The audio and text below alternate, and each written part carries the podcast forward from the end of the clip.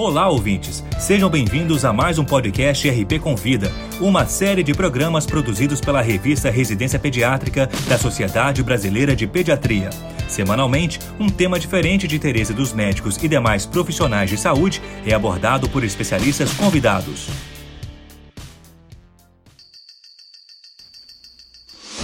O que é aconselhamento?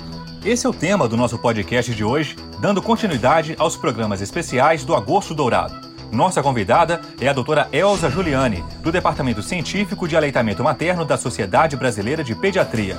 Ela também é professora titular de pediatria da Universidade Federal do Rio Grande do Sul e consultora em lactação pelo IBLCE. Doutora Elza também é consultora do Ministério da Saúde e da Organização Mundial da Saúde. Acompanhe a exposição. Estamos em plena Semana Mundial do Aleitamento Materno e Agosto Dourado. A campanha da Sociedade Brasileira de Pediatria para o Agosto Dourado inclui o cuidado com a comunicação, porque a comunicação é muito importante em qualquer contexto, sobretudo no contexto da amamentação. Tanto que existe uma técnica de comunicação muito recomendada para ser utilizada quando o assunto é aleitamento materno.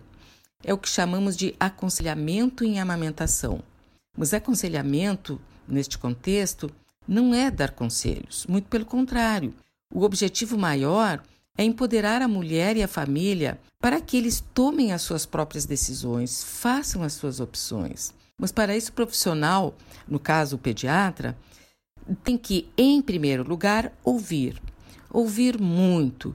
Dar espaço para que a mulher, a família, se sintam confortáveis para dividir com o profissional as suas reais preocupações, os seus sentimentos, as suas dúvidas.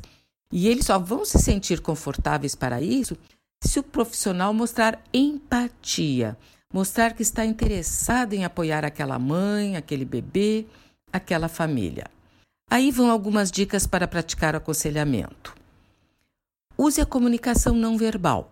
Faça gestos, sorria, pratique o toque, se apropriado, obviamente. Remova barreiras físicas entre vocês, como mesa, computador, sente-se um na frente do outro. Use linguagem simples, acessível àquela mãe, àquela família. Faça perguntas abertas. Por exemplo, em vez de perguntar: Você está bem? Pergunte: Como você está? Isso dá espaço para a pessoa falar.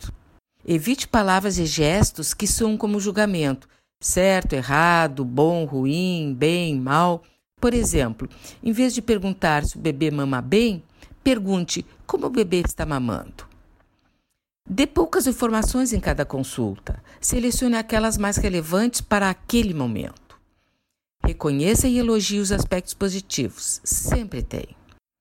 Divide e discuta com a mãe, a família, todos os aspectos da consulta, as condições de saúde da criança, o que você encontrou no exame físico, quais são as suas impressões, quais os procedimentos e assim por diante.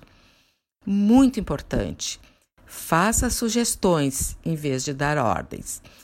E aceite e respeite os sentimentos e as opiniões da mãe e da família. Isso não quer dizer que você deva concordar. Por exemplo, uma mãe lhe diz que o leite dela é fraco. Embora saibamos que não existe leite fraco, ou seja, não concordamos, devemos acolher essa preocupação da mulher e em vez de responder imediatamente, não existe leite fraco, talvez o mais apropriado seja explorar por que ela acha que o seu leite é fraco. Pode ser que no final da conversa ela mesma vai chegar à conclusão de que não existe leite fraco e a nossa consulta será muito mais efetiva. Então, vamos praticar o aconselhamento? Você vai ver que é muito mais gratificante para todos. Mas não esqueça, Aconselhamento não é a mesma coisa que dar conselhos. Essa foi a doutora Elza Giuliani falando sobre o que é aconselhamento. Para ouvir outros podcasts, acesse a página da revista Residência Pediátrica na internet. O endereço é residenciapediatrica.com.br barra mídia barra podcast. Residência Pediátrica, a revista do pediatra.